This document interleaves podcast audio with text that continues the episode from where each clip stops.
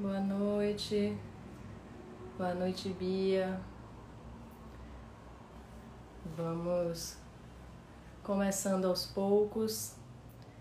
Antes de entrar no assunto da escola Ananda, propriamente dito, eu queria falar um pouquinho sobre as formas de abuso, né? Os abusos morais, os abusos psicológicos, o que é que isso significa. Então, vou dar só mais dois minutinhos para as pessoas irem entrando e a gente começa a conversar.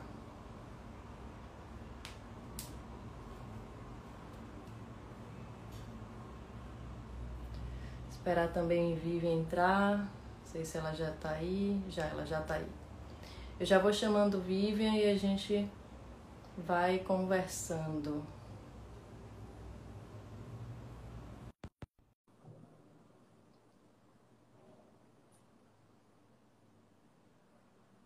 Boa noite, Cristiano, Maura. Boa noite, Marcélia. Estou aguardando Vivian aceitar o convite. Enquanto isso, vamos conversando, né? Como a gente vem falando essa semana, abusos morais, eles se referem àqueles tipos de violências que têm como principal intenção é, minar, né, destruir a imagem social da vítima, né? Criar uma imagem, é, criar quase que um, uma marca, né? Por isso que a gente vai conversar na semana que vem com a Natasha para falar da perspectiva da criação da identidade visual da vítima. Boa noite, Vivian. Então, só... Boa noite, você está me ouvindo? Estou sim, ouvindo tranquilo. Então, esses Beleza. abusos morais, ele tem, eles têm essa intenção principal. Boa noite, Vivi. Que é, é construir uma imagem negativa da vítima. Por quê? Porque se a, a vítima, né, a pessoa que denuncia, é vista pela sociedade como alguém não confiável, então as suas denúncias são enfraquecidas. Como é que o abuso moral ele costuma acontecer? É, uma série de distorções da realidade, muitas delas partindo de é, experiências reais da vítima, né? E aí há uma distorção da história de vida dessa vítima para que ela seja apresentada socialmente como alguém não confiável. Essas formas podem variar do slut shaming, né, que é o, o comum de principalmente voltado para a mulher, de colocar essa mulher como uma mulher promíscua, né? Por mais antiquado que seja essa palavra, mas é a ideia social. Existe o gaslighting e com o gaslighting a gente tem uma interseção com o abuso psicológico, porque a grande maioria dos abusos morais, eles têm essa interseção por uma característica que é em comum dos dois, que é a intenção de fazer com que a própria vítima crie uma imagem negativa sobre si. E isso caracteriza uma violência psicológica, isso caracteriza inclusive uma lesão corporal segundo a lei brasileira, né? Então, a gente vai conversar um pouquinho sobre esses tipos de abuso, como é que essas coisas aconteciam dentro da, da rede de Jaitécio, especialmente na Escola Nanda. A gente vai falar um pouco também das outras instituições, né, da Fundação Ocidente, do ISEL, que é a faculdade, porque assim como eu, Vivian também trabalhou na Ananda e no ISEL e frequentou a, Fundação Ocidente é, em diversos momentos, né? E então, assim, só para a gente encerrar esse início, eu queria dar a dica de dois livros, que eu acho que são livros muito importantes sobre essas questões das violências psicológicas, dos abusos morais também. Para mim, o mais completo é esse, mas ele não tem, ele, na verdade, ele tem em português, mas ele em português é bem caro, que é da Lenore Walker, é, o nome em inglês é The Battered Woman, em português seria A Mulher Destruída. Eu vou ver dire direito como é que eles traduziram e depois eu posto no Stories. Em português e num valor mais em conta, tem esse livro que também é muito bom, Da Dor do Corpo, A Dor na Alma, que é uma análise da Lei Maria da Penha, que prevê as violências psicológicas. Os dois livros são muito bons, muito interessantes. O livro da Helena Walker, é, se eu não me engano, em junho, eu fiz um, um resumo e tá aí no feed do Instagram, para quem quiser ver. Mas agora a gente vai começar com o assunto de fato, né, com a Vivian para falar um pouquinho para a gente sobre essa experiência dela com a escola. Vivian, obrigada por aceitar esse convite. É, eu sei que é sempre um, um, caminho a se percorrer, e principalmente é uma ousadia colocar o rosto e contar das suas experiências. Então, muito obrigada pela confiança, né? É, principalmente pela confiança de vir aqui junto comigo se expor nessa conversa, mas que a gente tem um objetivo muito claro e muito tranquilo com isso tudo, que é o de estabelecer a verdade, né? Falar sobre a verdade a partir da a falar das nossas experiências, né? Da realidade das nossas experiências, para que outras pessoas consigam perceber tanto como acontecem as violências, quanto é, de como que essa rede funciona, ou pelo menos como funcionava nos momentos que a gente vivenciou. Então, seja bem-vinda, se apresente aí para o pessoal.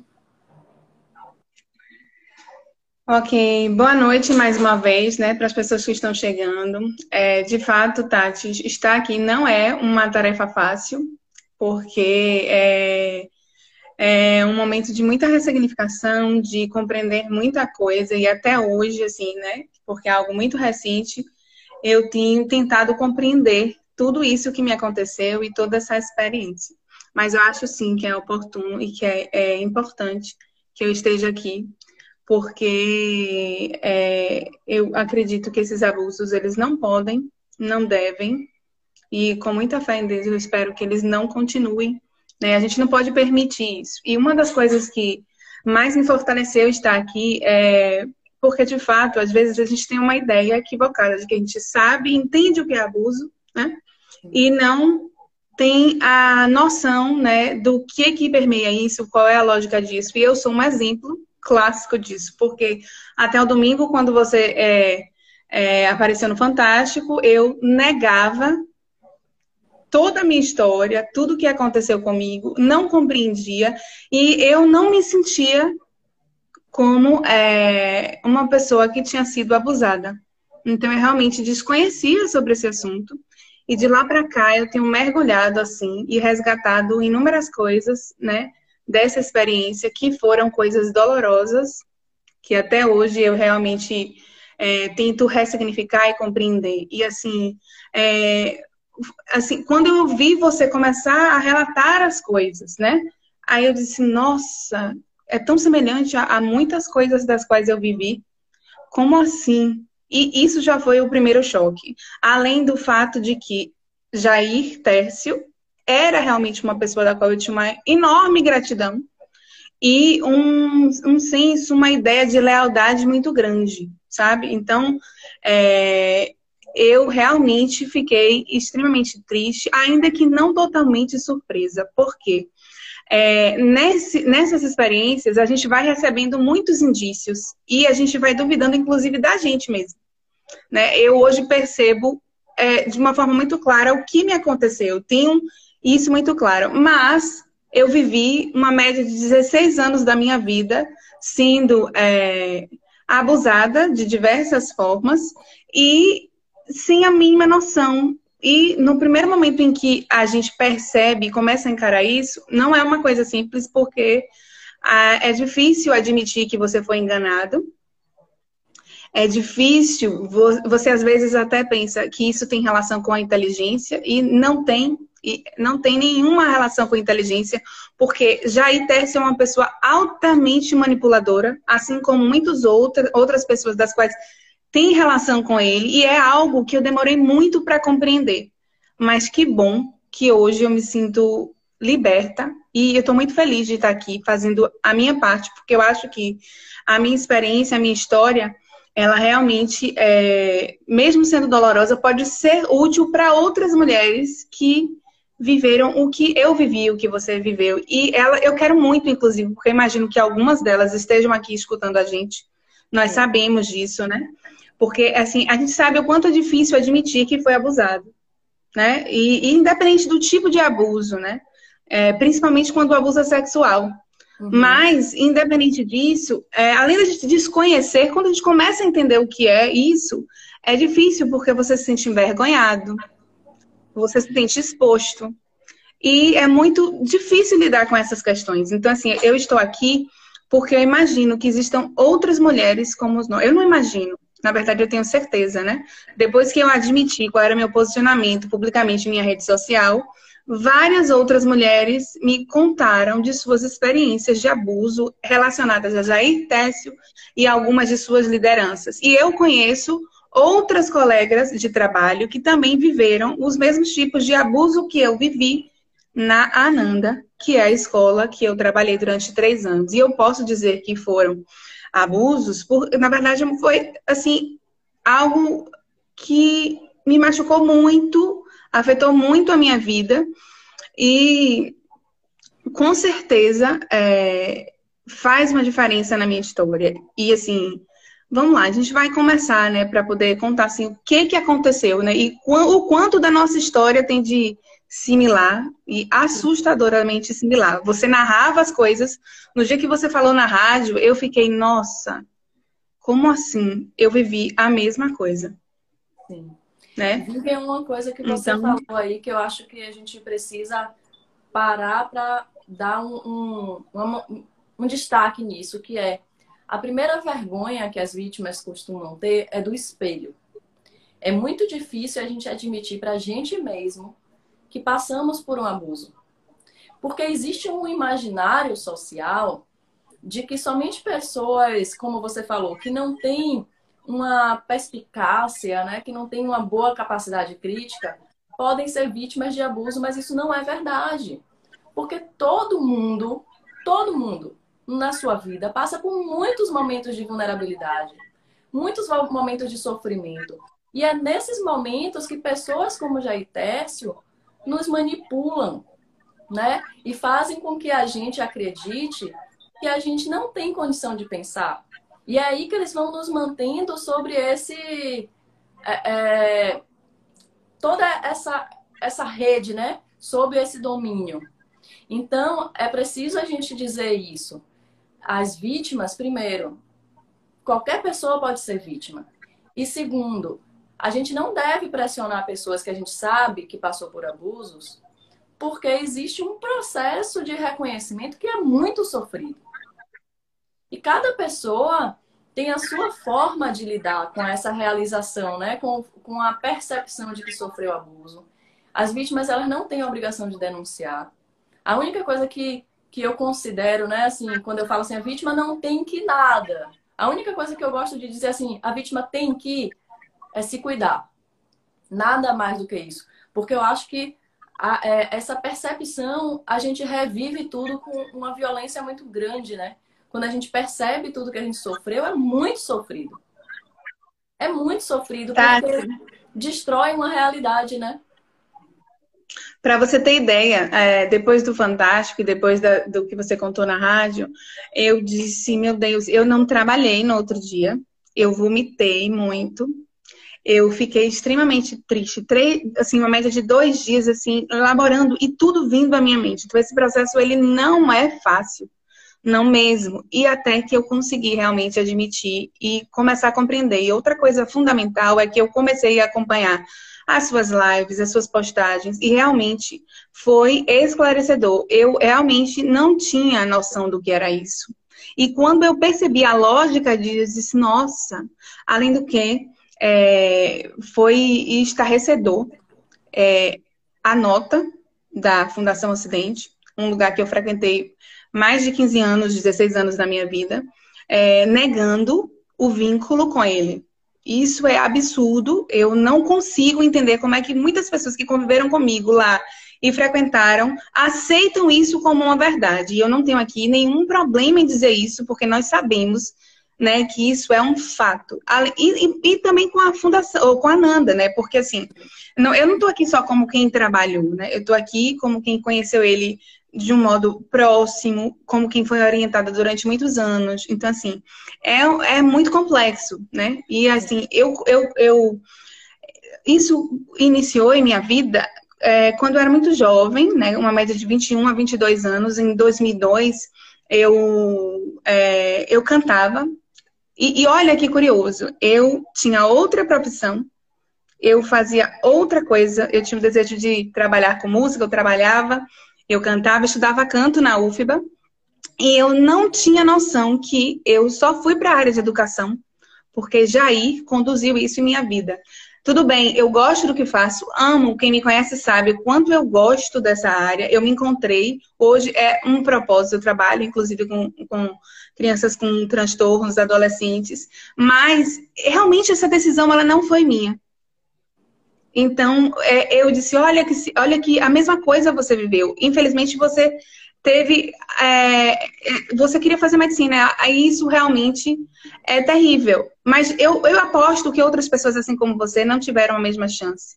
Né? Então é muito ruim você perceber que muitas coisas na sua vida foram orientadas e dirigidas por uma pessoa que você confiou, né? Que você acreditava ser uma pessoa é, que você considerava e você percebe que tudo é realmente uma farsa né? E que essa pessoa ela abusou de tantas outras e eu não tenho por que ter dúvida e negar mais isso. Eu não tenho por que me envergonhar disso. Eu neguei por um momento, mas hoje eu percebo que vergonha é você saber que é, muitas coisas que estão sendo ditas não são verdadeiras, muitas pessoas foram machucadas, muitas pessoas manipuladas, muitas famílias destruídas, e a gente é, comungar com umas. Assim, todos nós, em alguma medida, ou a maioria de nós, somos buscadores. Há um, essas pessoas que frequentaram a fundação e as pessoas que. É, das quais eu conheci, muitas delas estavam buscando apenas é, se melhorar, serem pessoas melhores. Então, isso tem que realmente valer agora. E eu não ia conseguir continuar dormindo, e foi o que aconteceu, né? Vendo que eu, além de ser uma vítima, eu estou corroborando com coisas absurdas como as quais a gente já conhece. Então, assim, de lá para cá, muitas coisas não foram de escolha minha, né? É, então, como é que eu chego na fundação? Eu conheci a banda Mahatma, eu fui fazer um backing vocal e gravar o CD deles, e foi muito rápido tudo. Nesse Você processo foi eu conheci. para isso, não é, Vivian? Isso, era. Era uma relação profissional. Inicialmente é isso. Eu estudava na, na UFBA e algumas pessoas tinham contato, um músico da banda também, e nesse ínter, é, a pessoa que era responsável, que é o Gel Varela, hoje também, acho que ele é presidente né, da Fundação Ocidente, é, ele me apresentou tudo o que eu conheci inicialmente, que é a Fundação, Jair Tércio, é, ele é realmente a pessoa que é, me apresentou a ele. E daí, a partir disso, a minha vida, ela toda foi permeada por essas relações, por esses ambientes. E é isso. Então, em 2002 e 2000 2003, é, eu já estava entretida, inclusive participei de vários projetos nas escolas com essa banda Mahatma, fazendo backing vocal. Fiz Você até carnaval. Duda, né, que a gente fez a última Duda, isso, é exatamente. Ele tinha um projeto, tinha uma parte, no projeto tinha uma parte da capoeira.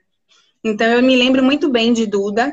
E desde esse momento, na verdade, desde o início, é, é, eu já via que tinha algumas questões de ordem de preconceito, de machismo, mas a gente nem sempre sabe ler. Eu não tinha maturidade, inclusive, para poder interpretar aquilo, sabe? Então, essa é uma outra questão que hoje eu. Porque a gente se questiona, né? Poxa, por que, que eu me permiti tanto, né? Por que, que, que, que eu. Como assim? Então, esse é um questionamento permanente. Mas agora eu já entendo. Eu fui manipulada. Ah, maravilha. E eu já entendo o quanto eu fui manipulada né, é, nesse processo. Então, foi tudo muito rápido. Para você ter ideia, foi me sugestionado imediatamente que eu fizesse filosofia. Eu estudei numa instituição privada aqui em Salvador. E o curioso é que metade da turma frequentava a Fundação Ocidente. Ô, Vivian, só então, uma eu Só uma dúvida. Nesse momento que você foi orientada, né, houve essa sugestão que é uma orientação que você fizesse filosofia, você não conhecia Jair Tércio ainda, né? Sua orientação era já... transmitida por outra pessoa. Não. Não, mas eu já me comunicava indiretamente via gel, né? e a Gel Varela. E chegou um momento em que nós começamos a nos falar por telefone. Na verdade, eu acho que por volta de 2006 é que eu começo a. a eu, eu vejo ele fisicamente, inclusive na fundação, por intermédio de Gel Varela. E aí, nesse dia, é, realmente, é, as intervenções dele em minha vida foram diretas. É, não é tudo o que eu fiz em minha vida que foi orientação de Jair, mas muitas questões importantes, que era uma decisão minha, foi sugestionada e determinada muitas vezes por ele sim. E eu achava que ele estava ali com um senso de proteção. Assim, eu venho de uma, uma relação conturbada com 21 anos com a minha família, né? Eu tinha algumas dificuldades de relação com a minha família. Então, hoje, até ouvindo você falar, eu fui percebendo assim, poxa, olha, eu também tinha algumas fragilidades. O que aconteceu? Ele conhecia todas, porque eu via nele uma figura de pai, apesar de não chamar ele de pai, uhum. porque o comportamento dele, a partir de um momento, foi muito de proteger, né? Sim. Imagina que eu queria muito estudar e o meu pai, né? Ele tinha assim, uma resistência, queria que eu trabalhasse muito. Na verdade, estudando música, né? Alguns pais têm dificuldade realmente de entender esse processo. E eu queria ser cantora, era um momento, eu era muito jovem, e é, provavelmente por isso também meu pai é, tive essa dificuldade de compreender e querer que eu fosse trabalhar em outra área. E nessa, é, nesse ínter, nesse momento, eu, eu terminei que, quando eu conheci Jair, eu recebi instruções e só hoje eu processo isso, tá? Na época eu não tinha entendido que, que eu, não, eu nunca pensei sobre isso. Sim. Né? Agora que eu comecei. Então, assim, as pessoas que me conhecem podem dizer assim, ah, e por que Vivian demorou tanto para entender? Porque não é simples. Não mesmo. E hoje eu percebo, mas na época eu achei que eu estava sendo auxiliada apenas. Então, assim, é, eu lembro que o primeiro dia que eu encontrei ele, eu, essa frase é, assim, terrível, mas eu lembro dele, e foi aí que eu acho que existiu uma conexão de confiança, né? Na minha cabeça, ele estava realmente a partir dali me protegendo. Uhum. Eu com várias questões existenciais e, e problemas familiares, e ele me disse: o dia que você quiser beber água e você não tiver como beber água e tiver sede, pode me procurar. O que você precisar, eu estou aqui para você. Ouvi isso com 21, 22, é, com uma relação conturbada com a família, é no mínimo reconfortante. E de lá para cá é verdade, porque ele me ajudou em algumas coisas, né? Mas é, eu, hoje eu vejo o porquê que ele fazia o que fazia, né? E, e tudo era num viés de controle mesmo. Então, assim, é, inclusive uma das dificuldades que eu tive de, de, de ir de encontro a tudo que eu questionava no que eu vivi na escola, que por sinal diz que não tem nenhum vínculo com ele, que não é nada, em nada, em absolutamente nada verdade, nós sabemos disso. É... Eu, eu, tive muitas coisas das quais eu questionava, porque eu conhecia o básico das leis trabalhistas, e eu não, não questionava porque eu achava, eu tinha uma ideia de que eu devia muito a Jair. Porque Jair, ele me indicou meu primeiro emprego, Jair me ajudou a pagar o meu mestrado, Sim. porque eu trabalhava na banda, eu já eu, eu fazia esse trabalho e, e, como eu já não estava mais morando com meus pais, o dinheiro que eu tinha não era suficiente, mas ele me ajudou nisso, né, por intermédio, inclusive, de uma das lideranças dele. E é, eu sentia um senso de gratidão muito grande. Então, como assim questionar, né? Essa pessoa que desde o princípio me estendeu a mão em um momento em que eu estava precisando de ajuda de um amigo. E nele eu ouvia a ideia de um homem sábio, de um mestre, né? Sim. Muitas vezes. Porque você já ouvia que ele era um homem sábio, um mestre, um iluminado antes mesmo de conhecer ele, né?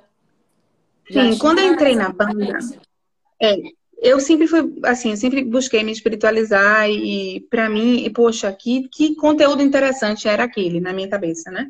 Eu achava que ali era o a maravilha e hoje eu, percebo, meu Deus, o que, onde é que eu estava, né? Porque eu é, não conseguia perceber o quanto que tinha realmente. Hoje eu vejo o quanto que tinha de plágio de tantas outras né, tantos outros pensadores e tal. Mas eu era muito jovem e fiquei muito encantada com aquilo, porque eu era uma pessoa, pessoa que busca se melhorar e eu sempre entendi que era me espiritualizando que eu iria ser um ser humano melhor.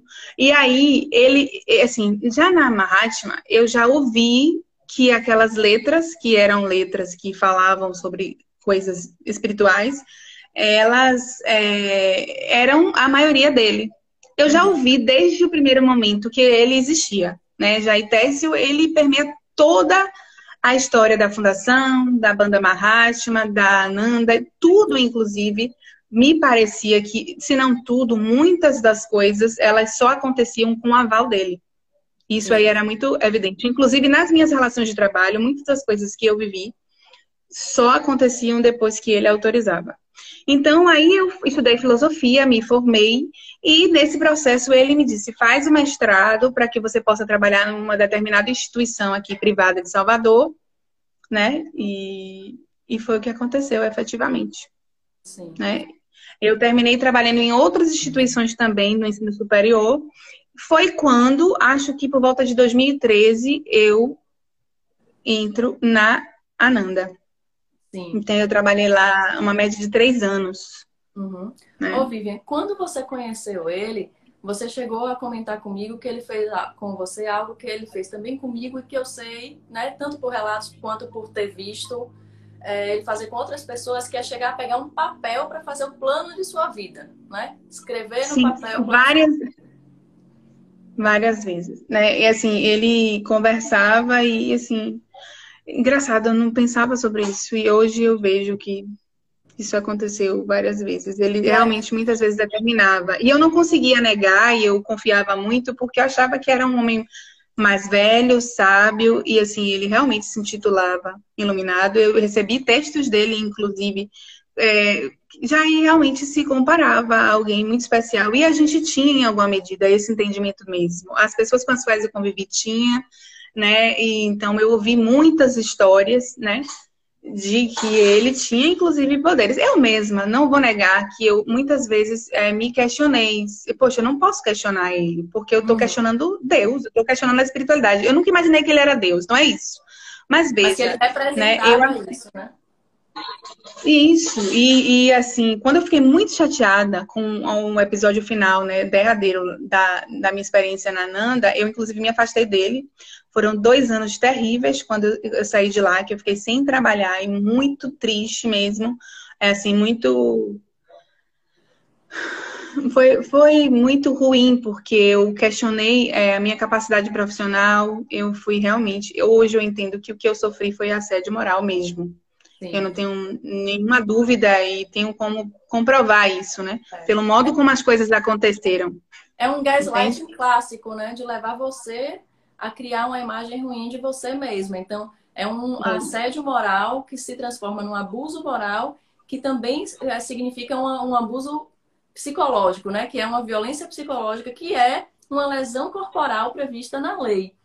E aí, Vivian, quando você fala dessa percepção que a gente criou dele, né, como alguém iluminado, existe toda uma manipulação por trás disso que faz com que, se a gente questionava no início se ele era especial ou não, a gente pare de questionar, porque, por exemplo, quando ele senta com você e faz o plano de sua vida, e é preciso a gente deixar muito claro que quando ele faz o plano de sua vida, ele não pergunta se você quer seguir isso, ele fala que isso é o melhor para você, porque ele conhece todas as suas encarnações e a necessidade de sua alma. E aí, quando ele Tati, fala Desculpe lhe interromper, porque para eu não me esquecer, tem uma coisa que eu não me esqueço. Quando eu vi ele fisicamente, a primeira vez, ele me falou assim: você vai sair da, da banda, vai sair da música, você não vai ficar nos palcos, e se eu te ver, eu te arranco de lá. Isso eu não esqueço. E você vai virar educadora, porque isso vai ser melhor para você. E eu achava mesmo, porque eu também vivia uma outra situação conturbada. Eu realmente não queria ser cantora, apesar de gostar muito disso, né? Eu isso eu entendi depois. Eu, eu gosto, mas não era ali meu propósito de vida. Mas essa decisão, ela não foi minha. Eu achava que aquilo era um senso de proteção. Tipo, Sim. eu não tinha ideia de que ele estava tomando uma decisão que competia a mim. E, e, e, também nem sabia quais eram os propósitos dele em relação a isso. Hoje eu já entendo um pouco mais, né? E aí, assim, nesse momento também, ele te fala que você faça o mestrado, que ele vai conseguir empregos em, em, em grandes instituições. e ele vai e consegue esses empregos para você. Então a gente percebe isso como se fosse uma influência da espiritualidade, quando na verdade ele tinha pessoas que eram lideranças dele, né? Outros seguidores dele também, que tinham cargos de coordenação, de direção nessas instituições, nessas instituições e que, portanto, contratavam quem ele queria. Então havia também esse tráfico de influência que fazia com que as pessoas achassem que era tudo uma questão da obra, tudo uma questão espiritual, né? Porque ele não dizia que ele ia pedir para outra pessoa te contratar, ele falava que você ia conseguir o emprego. Tati, deixa eu te falar uma coisa. Você tocou numa palavra. Eu nunca acreditei que eu estava trabalhando numa empresa, numa escola. Eu sempre vi que eu trabalhava numa obra. Então, todas as vezes, eu questionei sim algumas vezes, e quando eu comecei a questionar, que foi no final do processo, eu realmente sofri retaliações e, e, e me senti muito perseguida, sabe? É, mas, deixa eu te dizer uma coisa que é muito importante, assim. Eu não imaginava que eu estava trabalhando numa empresa, ainda que eu tivesse um vínculo de trabalho. Eu, tudo que eu me submeti, porque eu sabia quais eram os meus direitos, eu sabia que muita coisa estava funcionando de modo equivocado, inadequado, e, e, realmente eu sabia que eu estava sendo explorada. Mas quando eu pensava em questionar, eu pensava na gratidão que eu tinha, em tudo que ele tinha já feito por mim. E além disso, eu imaginava, gente, eu estou empatando a obra.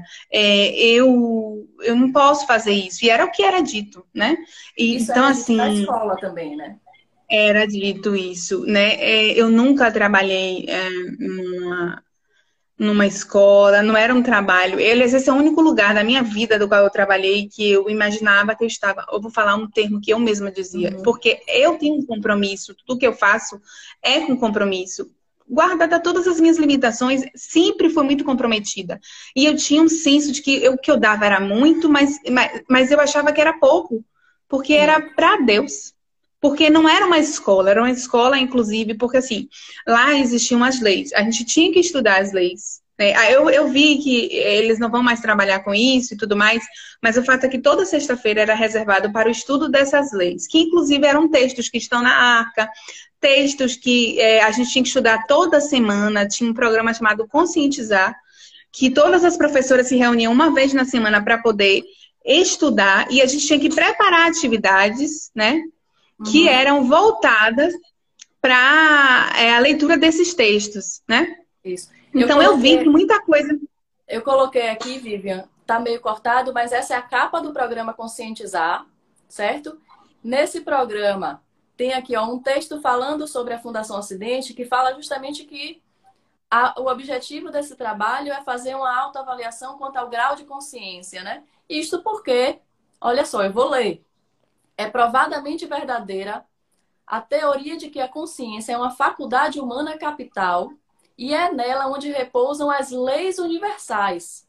E sua finalidade é, no mínimo, refletir a existência como um todo. Esse texto é da Fundação Ocidente, não é da Escola Nanda. Na verdade, é um texto do Jaitécio, né? Vem como autoria dele. Foi publicado pela Fundação Ocidente, que diz que não é religiosa. Agora, você falar de leis universais e refletir a existência como um todo nesse contexto, para mim, é um contexto religioso. Mas ainda tem mais. O índice desse projeto conscientizar, né, desse programa conscientizar, tem ali 5.5, iniciação à consciência espiritual, que é a disciplina que era trabalhada na Escola Nanda nas sextas-feiras, que começou como iniciação Sim. à consciência espiritual e depois, por conta de questionamento de famílias que não faziam parte da Fundação Ocidente, eles esconderam o espiritual, passou a ser iniciação à consciência, mas não mudou nada. Não mudou em nada a dinâmica das disciplinas. Até porque, veja bem, isso aqui é uma pauta de uma reunião da uma reunião de professores, né? Aquelas reuniões de capacitação. Sim, sim eu, eu reconheço, eu recebi essa pauta. Eu e tantos outros professores nós recebemos isso. Pronto, tá ali em cima, ó, escrito pauta. Se você perceber embaixo, tem uma é, em cima da pauta tem escrito lei de imutabilidade, é porque tem uma frase em cima, que é uma frase de Jair Técio. E aqui onde eu Todas essas pautas, todas essas pautas, elas vinham, é, e aí hoje eu fico pensando, olha, é ou não é? Eu fico me questionando, é ou não é lavagem cerebral? Nada dos documentos em que eu fui buscar para entender o que me estava acontecendo era isento de algum código dessas leis. Isso. Tudo aí... tem. Como é que uma pauta pedagógica tem isso, sabe? E eu ficava, como assim eu não vi isso? Como é que a gente não percebe isso? Fora que, inclusive tem meu nome, essa é uma das pautas, eu tô vendo aí, porque eu, eu tinha um programa chamado Capacitar e eu ia apresentar alguma coisa, né? Isso. E, e algum e sobre isso, né, que a gente tinha esse assim, hábito. Isso era uma reunião de coordenação, uma reunião de planejamento, onde as professoras se reuniam para discutir. Que deveria ser de cunho pedagógico, né? E, e, aí dizer que não havia doutrina, como assim? Olha, Tati, eu é. lembro das crianças muitas serem rechaçadas. Quando uma criança Ô, teve episódios. Só para hum. a gente concluir isso, essa parte aqui ah, da tá. reunião. Aqui Sim. no item 5, um dos, uma das pautas da reunião é o estudo da lei de imutabilidade, que seria a lei da, da semana seguinte. E aí, observem, Sim. eu tenho aqui um, um e-mail que foi mandado para as professoras, né, que foi no final das férias, que seria, iria iniciar é, as aulas na semana seguinte, e você vê ali que a, ela coloca ali, na segunda, a nossa missão é limpar, organizar e decorar as salas. Vocês Exato. eram, assim, eu pessoalmente, aí eu vou falar da minha própria experiência, tá? Primeiro eu vou falar da minha experiência e aí a gente conversa também sobre a sua a partir disso. Eu não era quando eu primeiro que eu não tinha nem carteira assinada, né? Era colocado para mim como se fosse um privilégio eu estar trabalhando lá, porque eu iria é, como se fosse amenizar os meus karmas, porque eu já devia demais, né? Eu já, teoricamente, eu já devia demais à espiritualidade por tudo que eu já tinha feito. E então, trabalhando lá, eu iria melhorar isso, né? Trabalhar para a obra, trabalhar para Deus, trabalhar pra, pela espiritualização da humanidade, eu ia limpar os meus karmas. Então, já era um privilégio. Como era um privilégio, Olha... eu não precisava receber nada. Então, eu não tinha carteira assinada, e eu nunca recebi nenhum centavo. Eu lembro que meu marido, né, na época era meu marido, hoje é meu ex-marido e um grande amigo, ele dizia assim: você paga para trabalhar. Porque eu morava longe da escola. Nossa! E a gente ainda tinha que fazer. Eu ouvi isso de amigos. Isso. E aí, é, a, eu tinha que fazer coisas que não eram da minha função. E eu passei por diversas funções na escola Nanda. E em todos os momentos eu acumulava função, né? Eu, eu passei, eu tive três momentos na escola. Um primeiro momento, teoricamente, eu só ficaria no computador, né? E era para eu fazer digitação das atividades. Nesse momento, eles passaram a me colocar para corrigir as atividades e as provas para ver se estava tudo certo. Isso não era a minha função, não foi para isso que eu fui chamada, mas eu fazia porque eu estava trabalhando pela obra, eu estava ajudando a melhorar né, a, a, a humanidade. E eu sofria muito com isso. Depois eles começaram, eu, eu voltei como. Eu, eu não quis continuar lá justamente pelas humilhações que eu sofria diariamente, porque eu era a prostituta da escola. É, eu era basicamente. Se falava de mim como se já tivesse é, resgatado uma prostituta né? Na época eu tinha 18 anos. Eu tinha 18 anos, fiz 19 ali e saí da escola porque não aguentei. Não dei conta mesmo. Teve um dia que eu falei, não volto mais aqui. E foi péssimo, porque eu ainda não conhecia Jaitécio, mas ele pressionou o, o meu ex-marido e a família de meu ex-marido, que fazia que já conheciam ele e eram próximos a ele dizendo que a minha saída da escola significava a perda não só da minha encarnação, mas também da nossa filha. Então eu fui levada a voltar para a escola Nanda, aí já como professora auxiliar, porque ele dizia o seguinte, que eu era muito intelectualizada e por ser intelectualizada, eu era muito materializada, eu não conseguia compreender as questões espirituais. Então, não poderiam alimentar a minha vaidade. Então, eu chegava a planejar por outras professoras, mas eu nunca poderia assumir uma sala. E aí, Nossa. você imagina o tanto de humilhações que eu sofri ali, sob o pretexto de que era para me ajudar a desenvolver a humildade. É. Fiquei lá durante um eu... tempo, até que uma das lideranças de Jair Tércio precisou de ajuda, né? Porque a pessoa que trabalhava com ela, inclusive ajudando a escrever livros, se demitiu, foi fazer outra coisa. E aí ele me tira da escola Nanda para trabalhar com essa pessoa. Também eu trabalhava de manhã, de tarde, de noite, de madrugada e só recebia uma, uma coisa ridícula.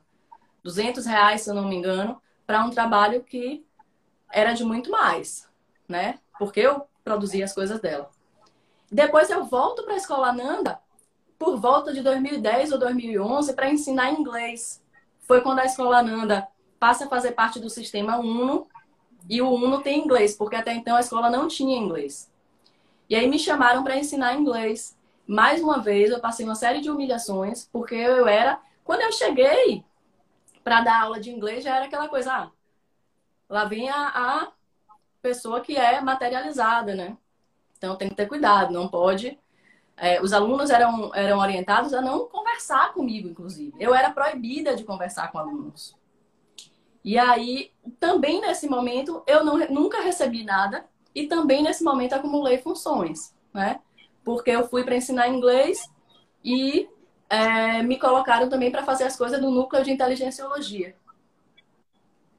É, então, eu assim, também acumulei muitas funções lá. Assim, isso era, isso é uma coisa que todas as professoras da minha época viveram. Isso era uma cultura e isso era indiscutível. Desde o primeiro dia eu fui orientada de que eu teria que limpar a sala, retirar o saco do lixo, ou pôr o, o que às vezes nem saco tinha. Eu uhum. cheguei a comprar rolos de saco de lixo e vários materiais de limpeza, porque eu não queria me expor com minhas colegas, uma vez que a, a, os, os materiais de limpeza eles eram escassos. Eu vivi coisas, Tati, surreais do universo das leis trabalhistas na Ananda. E quando, desde o início eu notei que tinha alguma coisa errada. Pra, só para você ter ideia, uma das lideranças, logo no início, me chamou em sua sala e me questionou se uma outra profissional colega minha tinha me perguntado quanto eu ganhava. Daí eu comecei a perceber que tinha alguma coisa ali que não funcionava igual para todas. Sim. E aí eu disse, não, não me perguntou, fulana não me perguntou, mas é, tem algum problema? Aí a pessoa desviou, mas ah, não fale não, porque fulana é muito fofoqueira. Então tinha muito essa coisa também, sabe? Hoje eu me questiono por que muitas dessas mulheres da fundação não frequentaram a minha casa. E agora, depois de algumas terem me procurado, eu percebi que Jair ele realmente fazia muito essa coisa de intriga, de falar uma da outra. Inclusive, ele me dizia que uma das lideranças era uma pessoa que eu não deveria confiar. Sim. Imagina, né? Eu ouvi durante muito tempo. Quando você chegou na escola Ananda, Vivian, eu lembro que eu dava aula de inglês lá. A gente teve pouco tempo junta lá e a gente mal se falou é. ali dentro. E uma das razões foi porque o próprio Jaitécio me disse que você não era confiável e a, a própria instituição me falou assim que você só estava lá porque ele mandou, né? E a, a, instituição costumava dizer assim: não, a gente trabalha, mas quem manda aqui é ele, o dono disso aqui é ele. Tati, eu só entrei na Nanda porque Jair me colocou. É, eu não conhecia ninguém lá na Nanda, além dele e de Gel Varela. E das pessoas que, que eu né, convivia na Mahatma.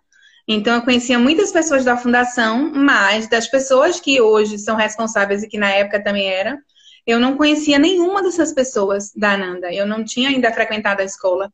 E eu lembro, inclusive, que uma das principais lideranças dele tinha, me dizia, assim como ele, ah, vai ser muito bom você trabalhar na Ananda, porque eu tinha um sonho de ser mãe e eu ia me preparar para ser mãe. Eu trabalhava em três instituições privadas, ensino superior em Salvador, e eu saí de uma por uma. Eu ganhava muito bem, e essa é uma das coisas que eu fico pensando, nossa, como isso aconteceu? Uhum. Como eu permiti?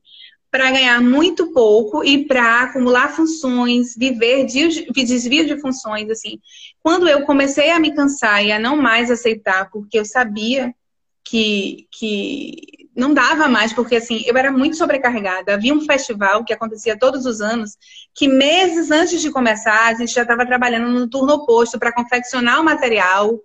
Então, assim, tinha as leis que eu tinha que corrigir, e nesse processo, é assim, eu entendo agora o que é o assédio moral e, e, posso lhe dizer, foi o que eu vivi, porque eu não, não tinha como dar conta, fui saindo das, das, das universidades que eu dava aula, das faculdades que eu dava aula, porque eu achava que como era uma obra e eu estava me preparando para ser mãe, eu acreditei muito no que eles me disseram, no que ele principalmente me disse. Eu confiava e então eu achava que eu ia ganhar muito mais, porque essa moeda espiritual é muito diferente, né? Da, e, e eu, eu, sempre imaginei assim. É, eu entendia que era dessa forma. E aí, quando eu comecei a dizer, não, não dá, eu não suporto mais, eu comecei a adoecer. Hoje, é, a pessoa que é meu marido era namorado e ele me, me ajudou muito. Disse, Vivian, não tem sentido. Você dorme 12 horas, acorda 5, 6 e 15, você tá na Nanda, porque ele me levava. A gente fazia o festival e eu lembro, Tati, que eu não tinha ninguém para me trazer de volta, não havia esse compromisso. Eu nunca recebi hora extra por causa do festival. Nós chegamos aí para casa de uma das lideranças da Ananda, finais de semana, e que não fosse, era um problema. Teve um ano que eu não pude, e aí a pessoa falou assim: ah, você tem que falar com fulana de tal uma das lideranças, porque você tem que se explicar, tipo assim, né? E eu dizia, como assim? Eu não posso, eu tenho outras atividades, é domingo. E muitas vezes eu fui, mas na primeira vez, então assim, quando eu comecei a dizer chega, basta, eu também já não aguentava mais. Daí as perseguições começaram a acontecer. E, né? e eu não entendia. Essa coisa de, de falar mal, né? Assim, é, é, que a própria instituição, a liderança das pessoas responsáveis pela escola Nanda tem essa prática que o Jaites também tem, né? De, por exemplo, disso que eu falei, né? De, de me chamar e falar mal de você para que eu não me aproximasse de você, de falar mal de outras pessoas. Eu lembro de alguns episódios específicos e isso se torna grave porque é sempre sob o pretexto de é, estar te dizendo como auxiliar o outro a se espiritualizar. Então, assim, é para humilhar Tati, porque Tati precisa aprender a ser humilde, né? Vivian não é para se aproximar muito, porque você já tem essa, essa coisa da promiscuidade em você. Vivian também é promíscua, é melhor que vocês busquem os caminhos de vocês separados. Vivian também é arrogante como você, é melhor que vocês fiquem separadas. Assim como eu ouvi de uma pessoa que, inclusive, ainda é professora lá, é, até hoje é professora, acho que ela chegou a sair, depois voltou é uma, uma mulher que ela era, ela era do grupo de estudos de um, das lideranças de lá. E ela depois acabou fazendo pedagogia naquela leva de que um monte de gente fez pedagogia à distância, que inclusive me pediam para fazer prova de muitas das professoras da escola, com medo que as professoras tirassem nota baixa. E eu ouvi dessas lideranças da escola que essa mulher é uma mulher limitada que nasceu para ser, no máximo, professora que nunca chegaria a coordenadora porque não tem intelectualidade suficiente.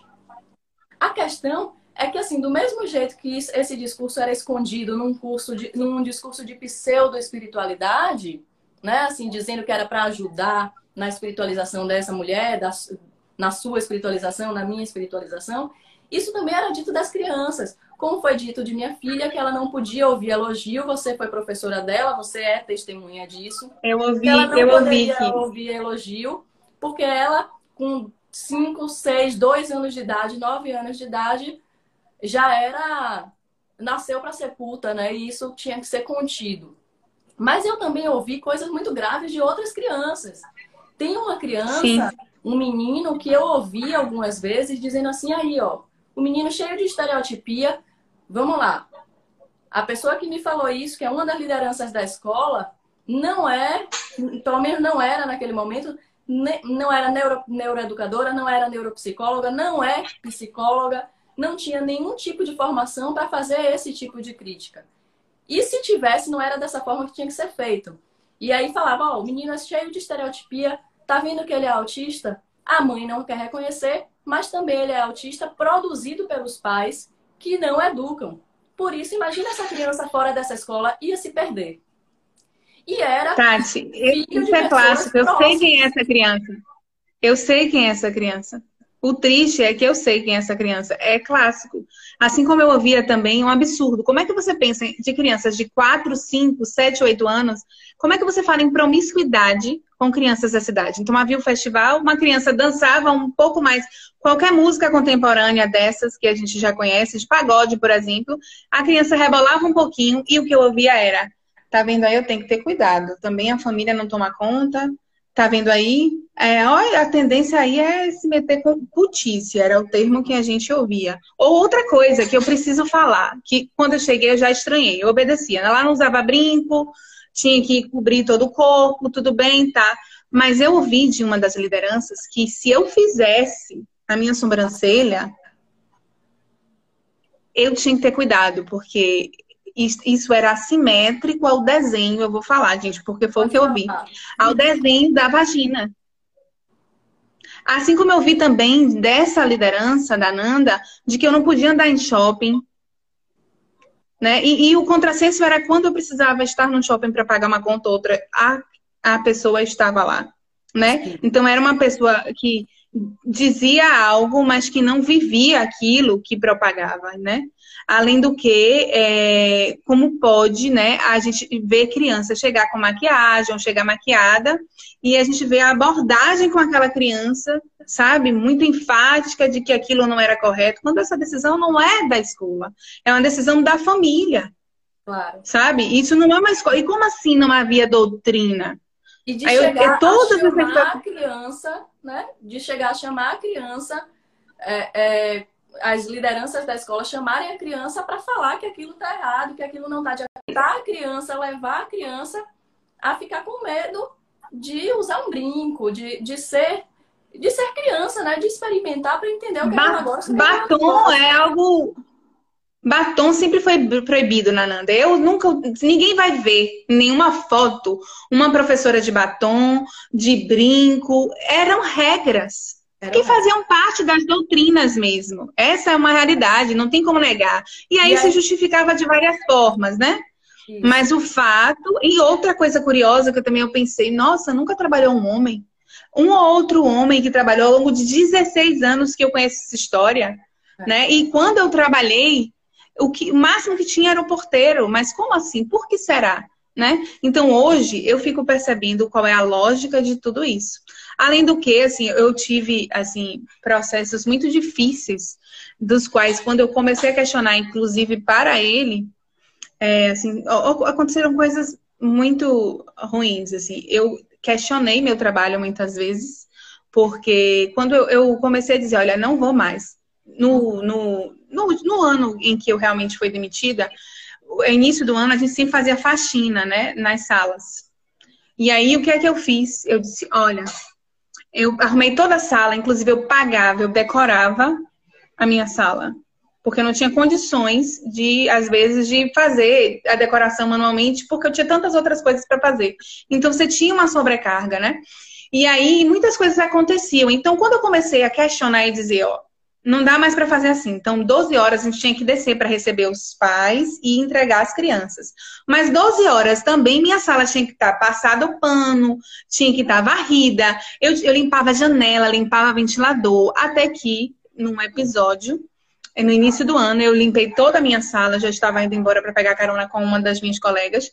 E aí, depois de tudo pronto, a escola tinha feito um serviço no teto, um teto enorme, isso já era 12 e meia da manhã, né, da tarde. E aí eu fui é, chamada por minha coordenadora mesmo e disse, olha, Vivian tem que limpar o teto. E eu já tendo, tendo feito tudo de ordem pedagógica, inclusive a limpeza da própria sala. Eu não tinha como observar, tinha sido feito um... E era uma coisa que ia demorar muito mais que três horas. Daí eu disse, olha, infelizmente eu tô indo embora, não vou poder ficar. E aí, eu, inclusive, tive que esperar uma outra liderança vir para me dizer que aí o teto, ah, então eu vou ter que fazer. Daí eu, com coragem, porque eu acho que foi a primeira vez que eu me manifestei daquela maneira, disse, então tá, você faz. Sabe? E quando eu disse isso, aí eu percebi que a pessoa se sentiu afrontada, e por isso, a partir disso, porque eu não tenho outra explicação, eu comecei a ser realmente, eu me senti perseguida. Sim. Porque muitas coisas aconteciam. Então, se eu não botava o, a, o saco do lixo, eu era chamada. Né? Então eu fui muito, muito, muitas coisinhas começaram a, a aparecer para mim. Então, é, eu era uma pessoa que eu estava lá durante todo o dia, de modo em geral, porque eu achava que se eu ficasse lá eu ia produzir mais. Uhum. E mesmo produzindo muito, não ganhando outro turno, ainda assim era insuficiente. Quando eu comecei a perceber que eu adoeci, daí eu disse: não, eu preciso cuidar, chega. E quando eu comecei a dar esse basta, daí realmente essa questão de consciência nunca existiu mais. Se existiu algum dia, porque eu acho que hoje eu percebo que não, que isso não é um fato, até pela mentira de dizer, porque assim, olha, presta atenção. Jair tem um vínculo direto com a Ananda. Eu estava ali por conta dele. Quando eu solicitei meu transporte, que durante um ano e pouco eu não recebia, a informação de uma das lideranças era: ah, a gente vai conversar com o Jair, e aí depois disso ele deu a resposta. Sim. Né? Então, tudo havia uma intermediação e qualquer coisa havia essa relação. Das professoras era dele, né? É, isso eu ouvi falar, para ser bem sincera, é uma coisa que todas as professoras falavam e tal, mas eu não, não, não, nunca ouvi dele. Mas eu sei que isso acontecia, até porque muitas coisas ele me disse. Ele me falou da história da, da Nanda. Eu não ouvi isso da liderança, eu ouvi dele. Sim. Ele disse que construiu a escola, que todo o projeto é dele, e Sim. as leis são dele. E eu sei porque estão na arca, porque eu estudava isso. Né? Exatamente. Eu, exatamente. eu e assim, Vivian, é, a, além dessa pressão com as professoras de, das questões trabalhistas, que para muitas não era cumprida, é, eu ouvia o tempo inteiro, qualquer coisa que eu também fosse falar era assim, resolve com seu pai, que é Jair, né? Porque Sim, era seu suas, pai. Suas coisas, suas coisas são direto com ele. Então, assim, tudo que eu fazia na escola, quem dizia que era para fazer era ele. E ainda tinha esse jogo, né? Quando eu falava que estavam me humilhando, ele falava, responda. Só que eu sabia que para as outras pessoas ele não falava isso. Quer dizer, hoje eu sei, né? Naquele momento eu desconfiava, porque pessoas que não iam no banheiro sem pedir permissão a ele estavam me maltratando. Então, alguma coisa é, eu lembro errada ali. E ainda tem uma questão, né, Vivian, que é assim, nós também éramos pressionadas a, a, a é, reprimir as crianças, porque falava, se, vo se vocês que são educadoras falharem, essas crianças vão perder a, a, encarnação, né? Vão ser promíscuas, vão ser violentas. Os homens eram mais violentos, né? O que se dizia muito dos homens é que seriam violentos e das mulheres que seriam promíscuas. E nós é que teríamos esse karma, né? Então, é tudo muito... É, é, é tudo muito cruel pelo nível de sutileza que ocorre. É um jogo é. que, que você fica sempre achando que é uma questão de pessoas pontuais, mas que quando você vê, é tudo arquitetado, é, é uma questão. É uma estrutura. É uma estrutura que faz da maioria das pessoas marionetes. No entanto, essas marionetes, elas são controladas por uma rede que é basicamente em pirâmide, né? A gente tem só dois minutos, mas vai cair e eu te chamo de novo para a gente encerrar direitinho. Porque eu ainda quero conversar com você um pouquinho sobre a sua saída da escola. Porque eu acho que é algo muito Sim. importante a ser dito. Então, assim, essa estrutura tem o Jair Terço no topo da pirâmide, mas ele tem lideranças que sabem o que estão fazendo, né? Tanto que fazem de maneira cruel e arquitetada, de, desse joguinho de falar uma coisa com um, falar uma coisa com o outro, e, e criando toda essa essa atmosfera, essa atmosfera e essa condição de controle sobre todas as pessoas, a ponto de te fazerem adoecer, né? Você chegou a adoecer. Que foi meu caso. Que foi o seu Sim. caso. Então, assim, eu, eu, eu cheguei. Antes, antes de você começar, Vivian, como a gente tem menos de um minuto, eu vou derrubar e te chamo de novo, para você poder falar sobre isso. É. Tá? Gente, eu vou chamar a Vivian de novo, vocês entram de novo, para a gente poder concluir essa questão da escola Nanda.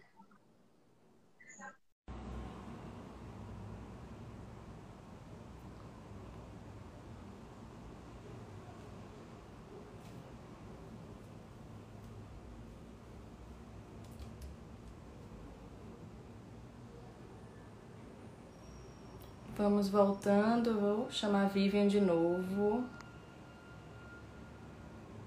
Esperando ela entrar. Cadê? Só esperando Vivian entrar para chamar ela de novo.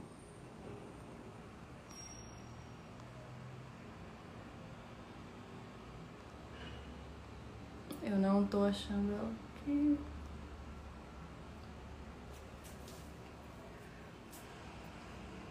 Se. Vivian, não sei se Vivian já tá por aí.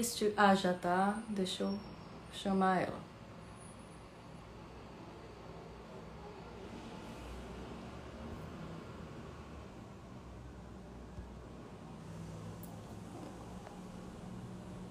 Oi, vou te chamar aqui, Vivian. Tô... Nossa, eu tô clicando e o negócio não tá indo. Vivian solicita, clica nesses dois bonequinhos que estão aí. É, do lado da, do aviãozinho tem dois bonequinhos. Clica nele e solicita solicita para participar, Vivian, por favor, que eu tô clicando e não tá indo.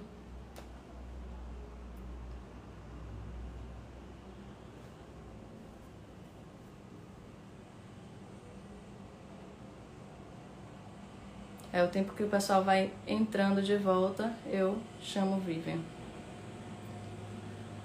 Meu áudio tá, tá mudo, Marcito? É isso?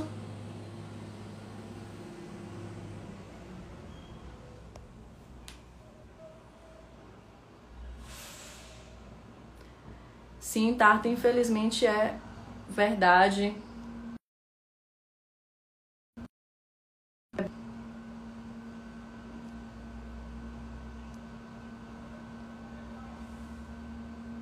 Cadê? Vivian, chama aí, porque eu não tô conseguindo chamar. Aí. Nossa, eu tô clicando e o negócio não tá clicando. Não sei porquê. Aqui. Eu não tô conseguindo clicar. Eu acho que eu vou ter que encerrar e botar de novo. Porque eu clico em todos os outros, menos nesse.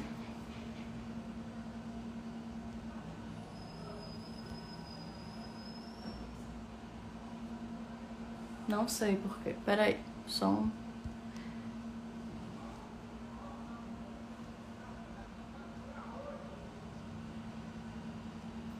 Cadê Vivian?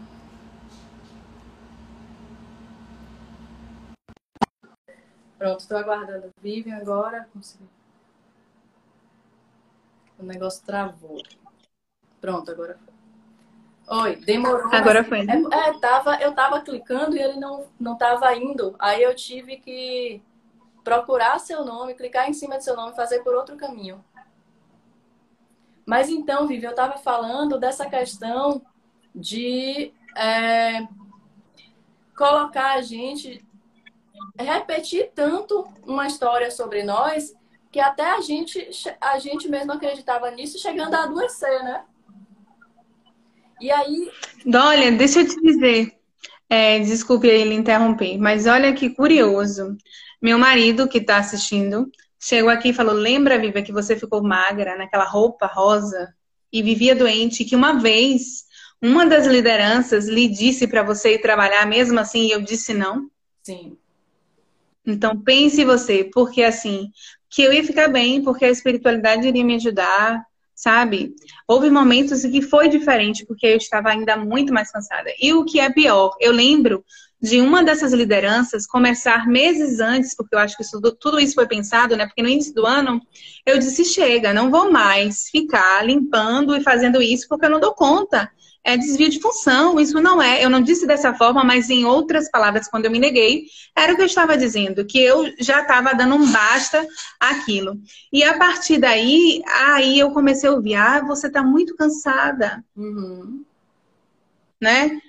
Inclusive a pessoa falava: Bi, você precisa descansar. E aí eu dizia: quem cansa, descansa. E eu era uma pessoa que já estava farta mesmo. Ah, seus, seus alunos estão muito estressados. E Tati, o modo como eu saí da escola foi assim, surreal. E hoje eu fico pensando, nossa, como eu me permiti tanto maltrato. Como é que. E hoje eu entendo por quê. Porque eu achava que eu devia. Inclusive, eu conversava com o Jair até junho desse ano. Uhum. Até julho, se eu não me engano. Né? E, eu ainda não entendia né, o que estava acontecendo. Questionei a ele, inclusive, e ele dizia que vocês estavam chateadas e tudo mais. Mas hoje eu percebo o quanto ele foi manipulador. Até porque eu ouvi de outras pessoas que me procuraram quando eu tomei mesmo é, a coragem de dizer não compacto com isso. Se vocês estão dizendo que aí não tem vínculo, isso é uma grande mentira e eu não vou assinar isso. E aí eu me afastei completamente. Então não foi uma coisa que aconteceu. Eu, eu já estava afastada um pouco da fundação, porque uma, uma série de coisas das minhas atividades, mas eu não tinha me desvinculado de Jair, que era a pessoa que mais me manipulou, assim. Mas não.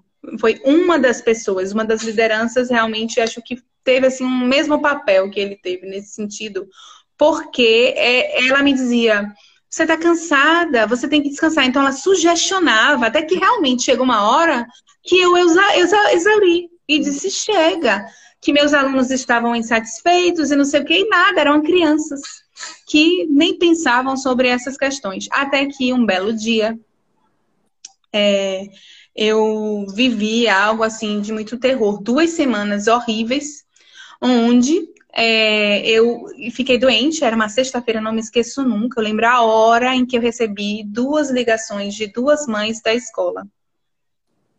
E nesse momento, é, aí as coisas começaram a, a, realmente ficar cada vez mais difíceis para mim.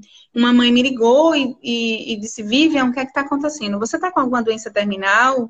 Porque minha filha chegou aqui chorando, desesperada dizendo que hoje veio um aviso no diário, está aqui escrito, me mandou inclusive via WhatsApp, hoje eu já não tenho mais, mas é o recado de que você não estaria mais, a partir daquele dia, sendo professora da turma por motivos de força maior. Não lembro exatamente qual era a frase, mas ela ficou assustada. Era uma mãe que era presente em minha vida, a escola não sabia. E a mãe imediatamente se preocupou porque a filha chegou chorando. O que eu soube da minha colega de trabalho, porque assim, quando eu recebi uma ligação, recebi outra de outra mãe fazendo o mesmo questionamento, o que está acontecendo? Porque assim, os, diz que os meus alunos, eu não estava lá para ver, mas as mães narraram e as minhas colegas de trabalho, que ficaram inclusive assustadas, disseram: Vivian, alguns rasgaram o diário, porque na hora do intervalo eles ficaram sabendo que você não seria mais a professora daquela turma. E eu, a mais interessada e que tinha o direito de saber, não sabia. Eu fiquei sabendo porque uma mãe, duas mães de, de dois alunos, ligaram para mim para me comunicar que eu não era mais professora da escola. Daí eu comecei a, a compreender né? tudo o que estava acontecendo comigo. Procurei, eu tenho inclusive esse registro. Essa, coordena, essa coordenadora me disse que eu aguardasse, que eu esperasse, que ela, a, a pessoa que fez isso precisou fazer isso. E que você iria compreender. E que eu ia entender. Exato, exato. E pasme, eu vou te contar. Ainda é, assim, eu tentando compreender, passando, eu tive que ficar duas semanas escondida dentro da sala dos professores, porque no dia seguinte, na verdade, era uma segunda-feira, os alunos me puxavam pela barra né, da minha roupa, dizendo: Pro, Pro, você vai ser demitida. Imagine o constrangimento de ouvir crianças, crianças, gente, tendo uma admissão de que alguma coisa estava errado e eu não soube em momento algum. Então, meu primeiro questionamento foi esse: o que aconteceu? Por que, que eu recebi a ligação das mães a respeito de uma coisa que competia a mim saber de início. Eu, eu sinto que a, a, eu falava, né? Você é responsável pela escola, então você tem o direito de fazer o que você quiser. Agora eu quero saber o que está acontecendo. Sim. Porque eu desconheço. E aí ficou uma enrolação durante é, um bom tempo, mas até que não tinha mais como eu pressionei, disse, eu preciso saber o que está acontecendo. Aí o que eu ouvi foi que, para me proteger, me retiraram da, da sala, Sim. porque é, os pais estavam insatisfeitos e se reunindo no WhatsApp para poder me retirar da sala. Aí eu já estranhei, porque até então, por mais que eu não fosse perfeita enquanto profissional, eu nunca tinha ouvido nenhum tipo de queixa diretamente para mim, nunca, não tinha essa experiência. Eu estava re tentando resgatar o que foi que eu fiz de errado. Então, eu me puni muito durante duas semanas. Sim. Chorava muito nessa sala. Meus alunos iam me procurar e eu tinha que me esconder. Eu fui orientada para não ficar no corredor, Sim. inclusive, para que eles não me vissem. Porque é, é, eu achava uma que. psicológica e um abuso moral, né? E assim, só, desculpa te interromper, mas é porque eu vi algumas. Eu não tô conseguindo dar conta dos comentários, que são muitos, mas eu vi algumas pessoas falando sobre questão de é preciso ter responsabilidade sobre o que propagamos. Então, assim, Vamos deixar claro que nós estamos falando de nossas experiências diretas e tudo que a gente está falando aqui, a gente tem registros. Nós não estamos sendo levianas com nada disso. Né? Muito pelo contrário. Eu não estaria aqui se não fosse isso. É. Eu espero, inclusive, que as pessoas repensem, porque elas estão falando de algo que elas desconhecem. Eu estou aqui justamente para dizer que, Tati, você não é a única. E eu sei que eu também não sou. Claro. Eu ouvi, depois que eu assumi que eu fui abusada, inclusive de todas as formas, eu não tenho vergonha alguma de dizer isso, eu percebi que isso, inclusive, me fez estar aqui. Gente, eu tenho dever de falar a verdade. E eu posso provar, eu tenho documentos.